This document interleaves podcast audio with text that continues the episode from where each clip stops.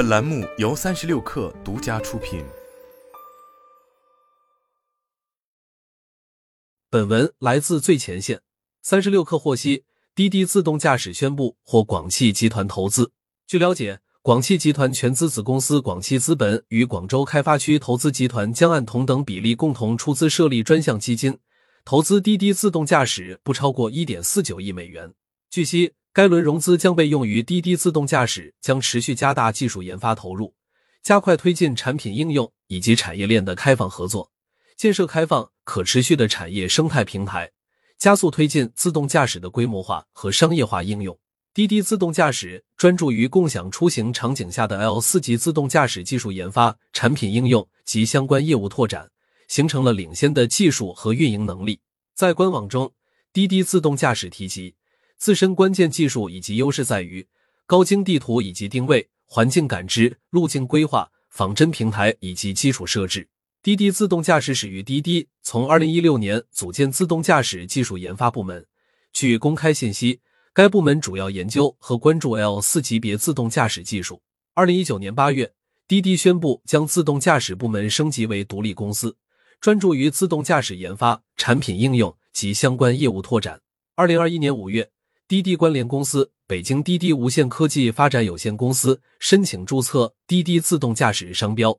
二零二三年四月，滴滴公开表示，滴滴已经更新了软件服务，滴滴出行用户可以在广州和上海的自动驾驶示范区体验滴滴自动驾驶服务。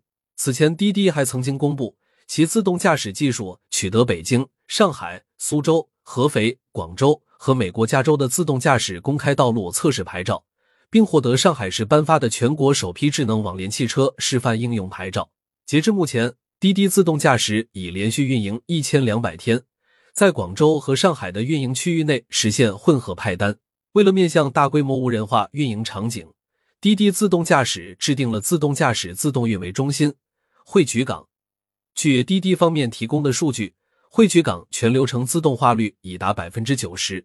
当前，滴滴自动驾驶正积极携手行业合作伙伴，推进自动驾驶规模化和商业化应用。除上述城市混合派单外，滴滴自动驾驶也已经扩展至货运业务。